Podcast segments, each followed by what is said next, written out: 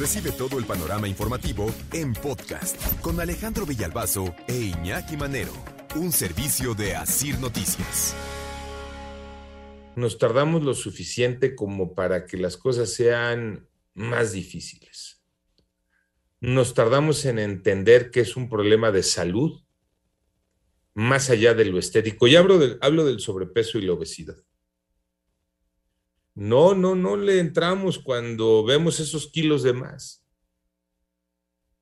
Y cuando nos damos cuenta, hemos perdido la batalla. Por no entrarle a tiempo, por no reconocer a tiempo que tenemos un problema de sobrepeso y obesidad que nos va a llevar a otros problemas de salud. ¿Cuánto tiempo nos estamos tardando en buscar ayuda Antonio Aranda, Toño, buenos días. Alejandro, muy buenos días. Precisamente esa problemática en México la viven 70 de cada 100 adultos sufren obesidad o sobrepeso, una situación que puede acortar la vida hasta en 10 años al implicar enfermedades del corazón, diabetes y trastornos de la salud mental que provocan también estigma a las personas que padecen estas enfermedades. Sin embargo, Alejandro, no es responsabilidad solamente de quienes la sufren, también repercuten factores económicos, educativos, psicológicos y hasta genéticos. Así lo detallaron diversos especialistas durante la conferencia Sin Más Antojo. Uno de estos especialistas es Emma Chávez, coordinadora de la Clínica de Obesidad, Trastornos de la Conducta Alimentaria del Instituto Nacional de Ciencias Médicas y Nutrición Salvador Subirán. Explicó que los adultos tardan años en buscar ayuda para controlar su peso debido precisamente a estos estigmas que genera tener sobrepeso u obesidad. Escuchamos cómo lo detalló. Hay un retraso de 8 a 10 años en buscar atención por primera vez para el manejo de la obesidad. El paciente se siente culpable y siente que es su responsabilidad y que por él él tiene aumento de peso y le da en cierta manera vergüenza ir a buscar ayuda. Entre 8 y 10 años nos tardamos en buscar ayuda para el manejo de ese sobrepeso, de esa obesidad. Ese tiempo es perdido. Esos 8 o 10 años tal vez ya nos generaron otro problema de salud. Y hablamos de temas de corazón, diabetes. Se te revientan todos los niveles. No nos damos cuenta o parece que no nos damos cuenta del problema que tenemos Toño Aranda, seguimos, Toño.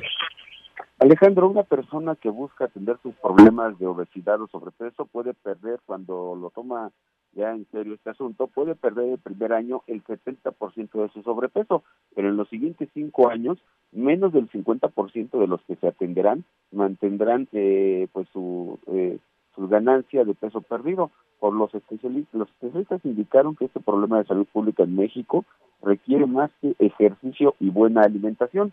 Héctor Esquivias, quien es jefe del Departamento de Educación Continua del Instituto Nacional de Psiquiatría Ramón de la Fuente, detalló que muchas de las personas que buscan ayuda para controlar su peso realizan múltiples intentos que en muchas ocasiones generan más frustración al no lograr sus metas, lo que se suma pues a estos estigmas que genera principalmente la obesidad y el sobrepeso en el núcleo, en el núcleo familiar. Vamos a escuchar cómo lo detalló Héctor Esquivias. La principal generadora de estigma es la madre. Y todo este entorno no es el más favorable porque están desmotivados, porque viven esta segregación, esta discriminación para iniciar un cambio saludable en su vida. Los pacientes a veces han hecho hasta más de 10 intentos a lo largo de su vida por perder peso. Y esto genera en ellos cansancio, agotamiento, frustración porque no logran perderlo. Alejandro, otros problemas que viven las personas con sobrepeso u obesidad es que desarrollan alteraciones de la conducta como los antojos compulsivos que pueden ser tan difíciles de controlar como una adicción a sustancias como el alcohol, el tabaco o drogas. Escuchamos nuevamente al especialista. Los alimentos generan una respuesta placentera que involucra distintas áreas del cerebro que les conduce a un deseo acompañado de un impulso por comer alimentos específicos. Muchos pacientes con obesidad viven con esto y estos fenómenos se parecen mucho a lo que sucede en el ciclo repetitivo de las adicciones a cualquier otra sustancia. Por esta situación, Alejandro, es que los especialistas recomiendan tratar la obesidad desde un enfoque que incluye tratamientos farmacológicos, atención de factores emocionales y de conducta para lograr cambios saludables, Alejandro. Sí, pasa entonces, eh, Toño, eh, por un tema de alimentación, de ejercicio, pero también de voluntad, ¿no? De esa eh, llevada y traída y a veces tan pisoteada fuerza de voluntad, de Toño. Si no le metes, si no le metes valor a las cosas, vas a quedarte en esos intentos, como ya lo estabas platicando. Así es, Alejandro, estos estigmas que tienen las personas también, pues les impiden poder mantener esta fuerza de voluntad, porque cuando tratan de ir al gimnasio, cuando tratan de empezar a comer saludable, entonces es cuando la misma familia empieza a burlarse de ellos, este, les señala precisamente que llevan años siendo personas obesas, que ahora sí ya quieren cambiar, y entonces todo esto pues también mina esta fuerza de voluntad, que a veces con los antojos, como decía el especialista, pues es muy difícil de sobrellevar. Eh, ¿A dónde puede acudir eh, alguien que ahorita nos escuchó y que dice, no me voy a tardar esos 8 o 10 años? No sé, tengo dos años, eh, tres años ya de estar, de estar gordito y quiero retomar mi forma, mi vida. ¿A dónde puede ocurrir, recurrir alguien, Toño? Mira, de entrada pueden recurrir precisamente al Instituto Nacional de Ciencias Médicas y Nutrición Salvador Subirán, a esta clínica de atención a trastornos de la conducta alimentaria.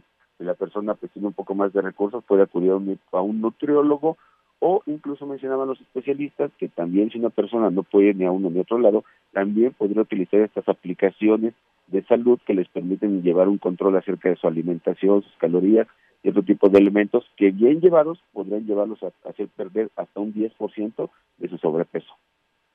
Sí, este, eh, reiterar, ¿no? Todo empieza, la buena salud empieza en la cocina, y lo hemos dicho un montón de veces. Ahí empieza la buena salud, ahí empiezas a cuidarte en la cocina. ¿Qué estás preparando y cómo estás preparando los alimentos? De hecho, ¿cómo estás combinando los alimentos? Que es eh, otra faceta ahora de la nutrición, ¿no? ¿Cómo combinas esos alimentos para entonces eh, tener mayor beneficio de sus nutrientes. Em, si no empiezas allí en la cocina, difícilmente va a resultar el ejercicio. Si no tienes la voluntad de una y otra cosa, difícilmente vas a obtener resultados. Porque te puedes matar, tocayo, tres horas haciendo ejercicio. Pero si tu pensamiento es, ya hice tres horas de ejercicio, ya me maté, ya me gané las tortas, los tlacoyos, los tamales, ya me gané los tres kilos de carne, pues te los comes, pero tu ejercicio se fue a la basura, Tocayo. Efectivamente, Tocayo, de nada sirve estar haciendo ejercicio constantemente. Bueno, te ayuda en la salud, pero si no cierras la boca y no comes de manera saludable, la verdad es que jamás vas a bajar de peso, porque sí, efectivamente, hay muchísima gente que se la vive en el gimnasio, pero todo eso lo recupera en la cena, en la comida, con todo lo que se mete y pues no logra bajar de peso. Son estilos de vida, ya lo has comentado, ¿no? Hay que esforzarse, hay que tener un sacrificio, porque de repente sin pretextos hay muchos, trabajo todo el día, tengo que comer en la calle, no me alcanza como para de repente comer de manera saludable porque hasta eso es caro. Pero bueno, hay que esforzarse, a lo mejor una noche antes en la cocina, pues eh, preparas algo saludable para que te puedas llevar, ¿no? Al trabajo, a la escuela, a donde quiera que sea. Y la otra que también comentabas es muy cierto. De repente empiezas a comer, a comer, a comer, no te fijas y pasa el tiempo y vas engordando y lo notas en la ropa de inmediato, ¿no? En el closet, pero lo dejas pasar y sigues engordando. Entonces, yo creo que ahí, con el refresco, el azúcar y todo lo que te metes, obviamente es inevitable, Tocayo. Así que, pues hay que llevarlo de la mano, ¿no? una dieta saludable con el ejercicio y yo creo que además así, además de bajar de peso, obviamente evitas muchas enfermedades. Eh, lo dices eh, con puntualidad, ¿no? Este, la ropa, es que la ropa pues es lo que te va diciendo, ¿no? Pues ya no te queda, ya revientas, das botonazo. En lugar de hacer algo, lo que haces es comprar una talla más y luego otra talla y luego otra talla y cuando te das cuenta estás cuatro tallas arriba de lo que eras hace algunos años y entonces ya traes un problema de sobrepeso y obesidad. Y como escuchábamos a los expertos de eh, la Clínica de Obesidad y Trastornos de la Conducta Alimentaria del Instituto Nacional de Ciencias Médicas y Nutrición Salvador Subirán. Nos tardamos en buscar ayuda.